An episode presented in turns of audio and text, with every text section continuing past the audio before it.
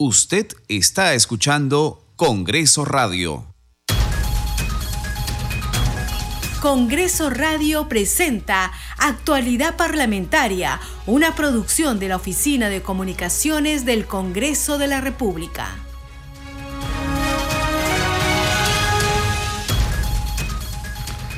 ¿Cómo están? Bienvenidos a su programa Actualidad Parlamentaria. Les saluda Carlos Alvarado y estos son los titulares.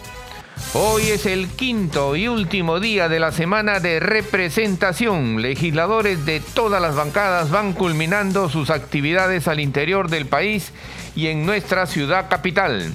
Los representantes de la Libertad, Tumbes, Piura y Lambayeque coordinan acciones preventivas ante la llegada del fenómeno del niño costero como parte de su agenda en sus regiones, mientras los congresistas de la región sur articulan esfuerzos para viabilizar soluciones a las problemáticas del déficit hídrico e incendios forestales que afectan a la población en diversas jurisdicciones sureñas. El presidente del Congreso, Alejandro Soto, regresó al distrito de Yucán, en Urubamba, Cusco, donde los pobladores y autoridades le pidieron tener un centro de salud Soto Reyes volvió acompañado del ministro de Salud César Bajes, quien se comprometió a hacer realidad el centro médico. Los congresistas de Fuerza Popular fiscalizan la calidad de los servicios públicos brindados a la población de San Martín, Lima, Piura y Loreto. Con diversas actividades de representación y fiscalización, los congresistas de la bancada de Perú Libre continúan su labor en el último día al interior del país. En el marco de la semana de representación, congresistas de la bancada de Acción Popular atendieron una serie de demandas. Para ello se reunieron con autoridades locales, provinciales y población en general. El presidente del Congreso, Alejandro Soto, se pronunció frente al pedido de la bancada de Renovación Popular de un pleno extraordinario para votar la moción de destitución de los miembros de la Junta Nacional de Justicia. Desde la presidencia del Congreso he tomado conocimiento de una solicitud para la realización de un pleno extraordinario, escribió en sus redes sociales. De cumplirse con los requisitos establecidos en el artículo 50 del reglamento, realizaré la convocatoria conforme a mis atribuciones, puntualizó. La Comisión Especial de Seguridad Ciudadana del Congreso de la República citó para el 9 de enero próximo al ministro del Interior, Víctor Torres. El presidente de la Comisión de Defensa del Consumidor, Wilson Soto, solicitó a la Contraloría General de la República iniciar acciones de control en la anunciada venta de boletos para el ingreso a Machu Picchu. Soto Palacios cuestionó al Ministerio de Cultura por no sociabilizar, mediante un diálogo con dirigentes del Cusco, la decisión de implementar la venta virtual de entradas a la ciudadela de Machu Picchu a través de un portal privado. Desarrollamos noticias en actualidad parlamentaria. El presidente del Congreso de la República, Alejandro Soto, cumplió su compromiso asumido con la población del distrito de Yuncay, que consistió, se lo contamos en el siguiente informe.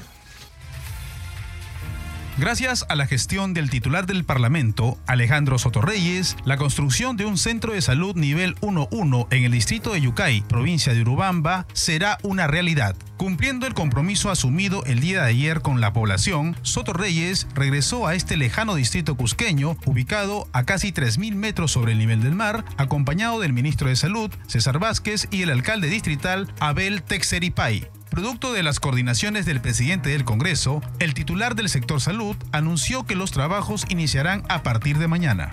Contento de estar aquí en Yuncay, en Cusco, a solicitud del congresista Alejandro Soto. Estamos acompañados del alcalde para felicitarlo por los esfuerzos que está haciendo por mejorar la, la salud en su jurisdicción. Ha construido un hermoso establecimiento de salud y nosotros, a solicitud del congresista Soto, estamos asumiendo el compromiso de equiparlo para que pronto tengamos un establecimiento de salud moderno, equipado y con los profesionales necesarios que nosotros también vamos a complementar. Finalmente, señalaron que la implementación del centro de salud con equipamiento necesario y asignación de personal médico serums estaría para mediados de mayo del próximo año. Cabe señalar que Sotorreyes se encuentra desarrollando su cuarto día de actividades en el marco de la semana de representación. Seguimos desarrollando noticias en actualidad parlamentaria. El presidente de la Comisión de Defensa del Consumidor, Wilson Soto, solicitó a la Contraloría General de la República iniciar acciones de control en la anunciada venta de boletos para el ingreso a la ciudadela de Machu Picchu. Escuchemos. Desde el punto de vista del consumidor nos interesa que se piense en todos los tipos de consumidores. Hay muchos turistas, sobre todo nacionales, que prefieren comprar sus entradas en forma presencial. Y se debe pensar también en ese tipo de consumidores antes de tomar decisiones. Por ello nosotros hemos hecho una audiencia pública a raíz de que cuando había uno, igual también unas manifestaciones, en, en Cusco mismo hemos hecho una audiencia pública en el cual estaba presente eh, la jefa de gabinete de asesores del Ministerio de Cultura, la señora Ana Piña Cardoso, estaban todos los grupos de empresarial, el, los señores de Frente de Defensa, y hemos hecho un, una audiencia pública amplia donde que, donde que se ha participado en el cual nosotros, antes que tomaran una decisión, hemos dicho que, que siempre socialicen con la población, cosa que no ha pasado. y me preocupa mucho ah, lo señalado ¿no? Por la ex directora, donde que dice, nos preocupa que la directora de Cultura del Cusco dice en su carta renuncia que no hace más que confirmar que las decisiones que quieren tomar sin diálogo con las autoridades locales. Yo creo que eso es muy lamentable porque cuando precisamente hemos hecho esa audiencia pública se quedó que tienen que socializar con la población. Nosotros hemos estado en el mismo Machu Picchu, en el mismo distrito de Machu Picchu, en el Cusco, ¿no? Entonces, nosotros una vez que nos hemos enterado, ya hemos corzado oficio al señor Contralor General de la República para que haga acciones de control sobre este tema. Y por otro lado, también hemos corzado documentos al gobernador regional de Cusco. Entonces, nos preocupa mucho, lejos de mm, lejos de beneficiar a los turistas, ya sean nacionales extranjeros, que este esté perjudicando, ¿no? Entonces, nosotros desde la Comisión de Defensa del Consumidor siempre vamos a estar atrás vigilando, porque nosotros esta comisión es como se llama, es una comisión que siempre estará al lado de los consumidores. Seguimos desarrollando noticias en actualidad parlamentaria. La Comisión Especial de Seguridad Ciudadana del Congreso citó para el 9 de enero próximo al ministro del Interior, Víctor Torres. En La Joya Arequipa, el presidente de ese grupo de trabajo, Alfredo Azurín, visitó el lugar donde se construye la escuela de policías, cuyas obras están paralizadas. La entrevista de nuestra colega Helen Vances. Escuchemos. Es lamentable que una escuela con tanta capacidad y de buen material no se haya entregado todavía eh, para que sirva para la instrucción de los alumnos y es lamentable ver toda la precariedad que hemos encontrado cuando tranquilamente podría recibir. Yo creo que acá parte por una cuestión hasta de falta de gestión, hasta yo diría sin agregar que podría haber esta, acá corrupción. Pero yo tomo acá la palabra del ministro del Interior que se ha comprometido a darle prioridad a las escuelas y es ahora que tienen que atacar este problema y brindarle todas las garantías o digo todas las, mejoras para los nuevos este, policías que tenemos en el país. Esto solamente son 16 hectáreas que es inmenso, es una es una escuela de primer nivel, pero es, la hectárea en verdad son de 100 hectáreas, imagínense. Entonces, todo lo que hemos visto y que se va a ver en las imágenes este, posteriormente es simplemente la precariedad y la falta de gestión. Yo voy a tomar la palabra del ministro, lo vamos a citar el día 9 de enero, donde él va a tener que comprometerse o si no, así como tiene que hacer con simplemente censurarlos. Y, pero acá hay una, digamos, tiene que haber una responsabilidad y actuar de una vez, porque acá tenemos justamente un reservorio para agua que tranquilamente se podía solucionar eh, abasteciendo de agua y tenerlo a los alumnos de a poco y terminarse con la obra. Ahora, acá hay una infraestructura lista para recibir a, en su máxima capacidad hasta 5.000 alumnos, pero esos alumnos, ¿dónde están ahorita formándose en estos momentos? Mira, ellos están ahorita en una escuela, eh, la antigua, que ya tiene más de 40 años, y también está en, en un estado calamitoso que también le hemos ya puesto en evidencia. Entonces, ¿cómo pueden estar en una escuela tan calamitosa y teniendo una hermosura de escuela de primer nivel que no la envidiamos a nadie? y se está deteriorando por el tiempo. Hemos visto toda la precariedad que tienen con respecto a las mayólicas, el equipo de gimnasio, las luces, el, digamos, la piscina. Entonces yo creo que es injusto hacer esto, desperdiciar esto cuando tranquilamente se podía entregar ya y continuar con las horas para que, mire, tienen una pista atlética que estamos usando una pista atlética de la fuerza del, del ejército para eh, dar examen a los que están postulando. Y cuando tranquilamente acá tenemos toda la infraestructura para hacer eso. Y yo creo que en verdad es injusto que se haga eso y bueno, esperamos al ministro y que nos responda y no nos digan que están trabajando, que nos diga cuándo termina y así nosotros podemos fiscalizar. Esto es igual que la escuela de Iquitos, también es una escuela de primer nivel, pero igual está abandonada justamente por mala gestión, por irresponsabilidad y nuevamente digo, posiblemente podía haber hasta corrupción, porque nosotros hemos visto una serie de bloques de, digamos, de, de gras en todo el área, es un gasto. Parece que se hubiera hecho simplemente para mostrarle, oye, mira, acá lo tenemos y nunca se llevó a cabo con un lugar donde tenemos escasez de agua. ¿no? Entonces, eso es un, digamos, eh, indicativo de que algo no está funcionando bien acá. ¿Cómo puedes poner bloques de gras, de, de gras cuando no hay un lugar donde tengas agua? Y es inmenso el gasto que se ha hecho para poner esos bloques de, de gras. Entonces, esa es una primera señal de que la cosa no marcha bien. Seguimos desarrollando noticias en actualidad parlamentaria. La congresista Flor Pablo Medina informó que promoverá un proyecto de ley para que los niños en situación de calle puedan ser recibidos en los centros educativos. Sobre el tema tenemos la entrevista de nuestro colega Víctor Incio. Importante esta mesa de trabajo de- denominada Niños en Situación de Calle y Extrema. Cuéntenos cómo se ha desarrollado. Mire, bueno, hoy día han estado eh, agrupaciones, representantes de niños, niñas, adolescentes, trabajadores, trayéndonos una situación eh, que es muy lamentable que esté ocurriendo en nuestro país en, este, en estos tiempos, ¿no? Y es que por las normas, los niños que tienen esta edad no son recibidos en la educación básica regular y tampoco en la educación básica alternativa conocida como la nocturna. Esos son los niños que están entre los 9 y 14 años. Tenemos un vacío, como han dicho los chicos acá, hay un limbo, los dejamos sueltos, no pueden, no los reciben en la matrícula ni a un lado ni a otro. Y ahí nos están pidiendo al Congreso fiscalizar y hacer una ley que realmente asegure que ninguno de ellos sea rechazado por los servicios educativos. Esta propuesta legislativa se podría trabajar para la próxima En esta legislatura que todavía no termina. Yo he comenzado hoy día con esta mesa de trabajo, voy a seguir en el verano con otras mesas de trabajo y el planteamiento es poder presentar pronto un proyecto de ley y también en marzo que inicien las clases hacer la fiscalización para que estas situaciones no estén ocurriendo. Como les he dicho hoy día acá a los eh, niños, niñas, adolescentes, que cuando hay un hecho así recurran, al- a, recurran a mi despacho, recurran a los congresistas, porque para eso estamos, para asegurar derechos de nuestra gente. Eh, para eso invitar a especialistas, ¿no? Conocedores Por tema. supuesto, para las mesas, hoy día han estado varios especialistas, directores de SEBA, el señor Manuel Iguíñez, que es de Foro Educativo, es un especialista en educación también, han estado los niños, pero hoy día la importancia era escuchar la voz de esos niños que trabajan hoy día, que son niños que además ¿no? de, de- de desear es- seguir estudiando, tienen una condición, es que ayudan a sus familias con el trabajo. Aquí hemos escuchado los testimonios de una niña que su, su madre es jefa de hogar sola con niños y ella como hermana mayor, ayuda en el trabajo, ayuda en diferentes situaciones y a veces no puede ir al colegio. Entonces hay chicos que se van quedando atrás, no porque quieran, sino porque lamentablemente las condiciones de pobreza generan eso. Entonces, ¿cómo respondemos como Estado generándoles alternativas para que puedan estudiar y, por supuesto, trabajando como país para superar la pobreza? Porque ese es el fondo de estas situaciones. Esta actividad es parte de tu semana de representación. Así ¿no? ¿Qué es, así es. Yo el día de ayer he tenido, por ejemplo, una mesa con, con diferentes sectores para ver cómo pasamos a la acción. Hemos sacado nuestra ley que prohíbe el matrimonio infantil.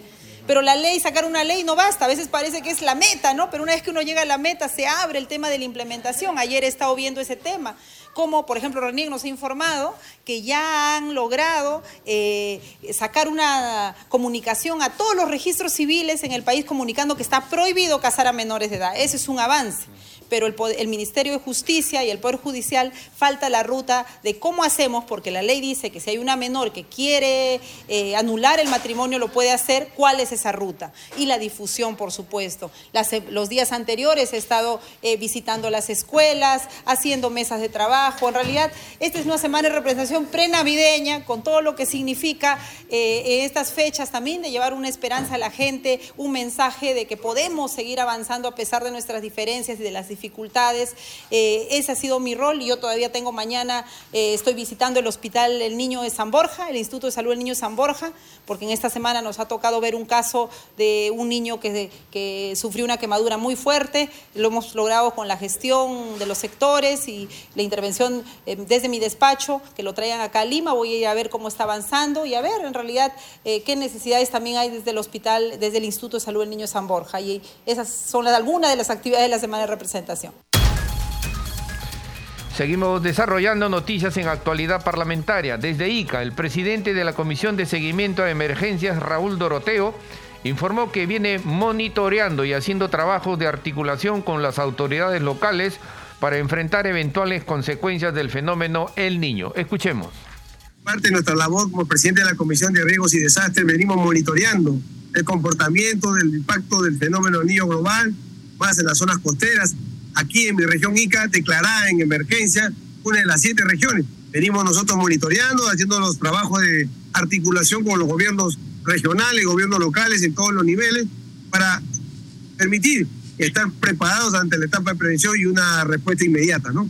En estos momentos nos encontramos en el río Ica, en la parte de la Bocatoma, que podemos apreciar las condiciones que se encuentran, a la espera que ya están los primeros síntomas de crecimiento del caudal del río, y esperemos estar preparados, ¿no? Aparte de la selva peruana, ya están las primeras manifestaciones de lluvias intensas que producto de ese aumento de caudal, esas, eh, grandes cantidades de masas hídricas van a llegar a la costa de Perú a través de los diferentes ríos y es por eso nuestra preocupación. Venimos nosotros monitoreando y viendo el seguimiento de las labores de prevención a, a través de los tres niveles. El gobierno nacional, el Ejecutivo ha desplazado más de 900 maquinarias distribuidas entre todas las principales este, ministerios que están comprometidos, vale decir, Ministerio de Agricultura, Ministerio de Vivienda, Ministerio de Defensa y otros ministerios que le competen eh, ante la prevención y la presencia futura del fenómeno niño que ya lo estamos viendo en los primeros días. ¿no? Ahí en nuestra labor ya se ha, si bien es cierto, ha sufrido un gran incremento significativo del presupuesto de la República 2024 con el compromiso que estas inversiones sean ejecutadas en infraestructura, en mejoramiento y prevención ante la presencia del fenómeno niño que se ha destinado un 9%, esperemos que sean redistribuidos y que sean bien ejecutados a través de gobiernos regionales, gobiernos locales y el gobierno nacional que ya ha invertido más de 4 mil millones en la etapa de prevención. Esperemos que den resultados. Nosotros hemos venido haciendo la labor de seguimiento y fiscalización y ahora queda completar este tramo que ya estamos en los próximos días. Ya ingresamos a la etapa activa del fenómeno del niño y esperemos estar preparados ante una respuesta inmediata venimos haciéndole el monitoreo y la fiscalización de que los recursos que ha empleado en su gran mayoría el gobierno nacional, estamos nosotros verificando. Se han encontrado 18 maquinarias nuevas en la provincia de Pisco, en el cuartel del Polvorín. Hemos encontrado 13 maquinarias iniciales acá en el Ministerio de Vivienda, acá en Ica, y vamos a seguir continuando hasta la región, hasta toda esta región Ica, de Palpa, Nazca, Marcona, para ver cómo es el comportamiento y la distribución de estas maquinarias para estar atentos a la previsión de la respuesta inmediata. Esperemos que se, se manifiesten los resultados, sean óptimos por lo menos para reducir la desgracia, para reducir el impacto que pueda generar este fenómeno toda vez que recuerda tenemos más de 300 quebradas que están probablemente que se pueden activar algunas de ellas y que tenemos que estar preparados para eso. Esperemos que, que lo que continúe durante nuestra semana podamos nosotros observar y cualquier irregularidad, cualquier acto que podamos encontrar, inmediatamente manifestarle a las autoridades competentes para que tomen cartas en el asunto. Seguimos desarrollando noticias en actualidad parlamentaria. El presidente del Congreso, Alejandro Soto, participó en un compartir navideño en la escuela Clorinda Mato de Turner, en el distrito de Coya, provincia de Calca, región Cusco. Tenemos sobre el tema el siguiente informe. Un momento de alegría y compartir navideño vivieron los alumnos del Colegio Clorinda Mato de Turner en el distrito de Coya, provincia de Calca, región Cusco. En esta actividad participó el presidente del Congreso, Alejandro Soto Reyes, quien se encontraba en el lugar cumpliendo su semana de representación. No les quiero quitar mucho tiempo, he venido a saludarlos, a desearles una feliz Navidad. Gracias. Feliz Navidad, que Dios lo bendiga. Previamente a este compartir navideño, el titular del Parlamento recorrió las zonas más remotas de la región Cusco, visitando a la población del distrito de Yucay, ubicado a casi 3.000 metros sobre el nivel del mar, en la provincia de Urubamba. Visitar las provincias y distritos más alejados del Cusco y otras regiones es la característica principal de la gestión descentralizada del titular del Parlamento, Alejandro Sotorreyes, quien preside la mesa directiva del Congreso de la República 2023-2024. Seguimos desarrollando noticias en actualidad parlamentaria. La Comisión Especial de, de Vida tuvo una sesión descentralizada en la región Loreto con la participación de Manuel Villafuerte, gerente general de, de Vida, y autoridades de esa jurisdicción. Sobre el tema tenemos el siguiente informe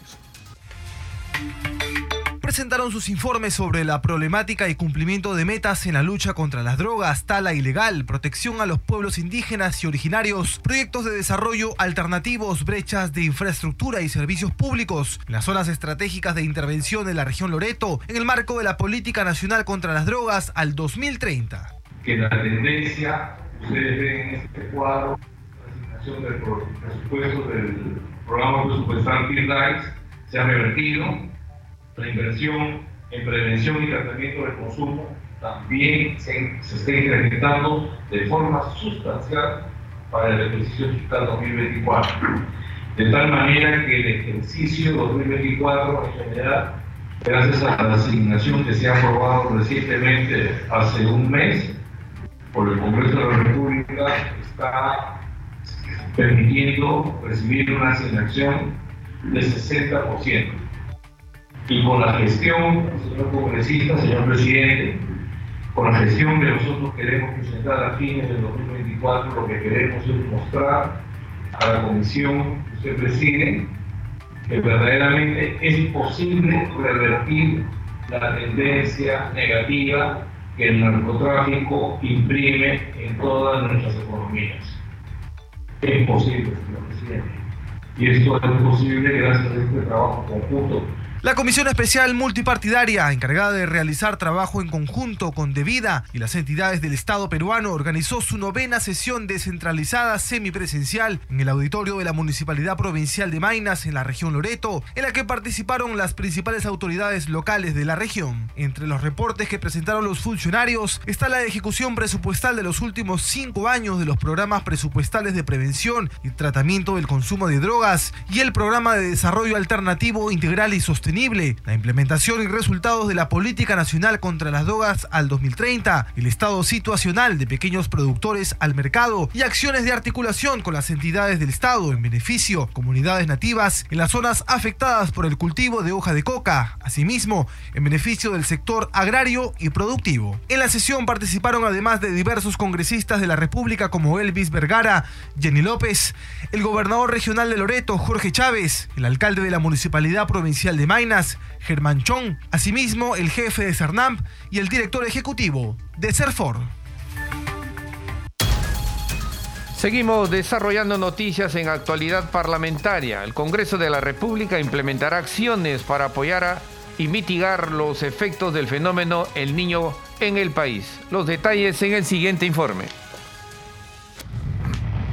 Ante la proximidad del fenómeno El Niño, el Congreso de la República, a través de la gestión del presidente Alejandro Soto Reyes, ha previsto el despliegue de una serie de acciones mediante la creación de la Oficina de Gestión de Riesgo y Desastres, que funcionará de manera permanente al servicio de los peruanos. El responsable de la Oficina de Gestión de Riesgos y Desastres, Gerardo Rejas Tataje, señaló la importancia de articular acciones preventivas con el personal de las oficinas que componen el Congreso, los parlamentarios y con las instituciones encargadas de la evaluación y monitoreo del niño costero. Cabe resaltar que debido a la antigüedad de nuestra sede legislativa, esta puede verse afectada ante una eventualidad. Rejas Tataje informó que se instalará un sistema de radiofonía que estará interconectado en todas las sedes del Parlamento, a través de la cual se brindará información de cómo proceder ante un riesgo inminente. Finalmente señaló que esta oficina ofrecerá información a los congresistas en tiempo real de lo que viene ocurriendo en cada región,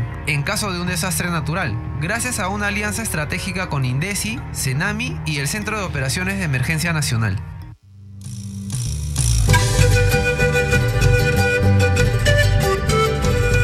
Feliz Navidad les deseamos desde el Congreso de la República. Saludo en quechua, variedad Cusco, Collao. Congreso manda pacha, cusiponchau, Navidad nescatan, mascarimoico.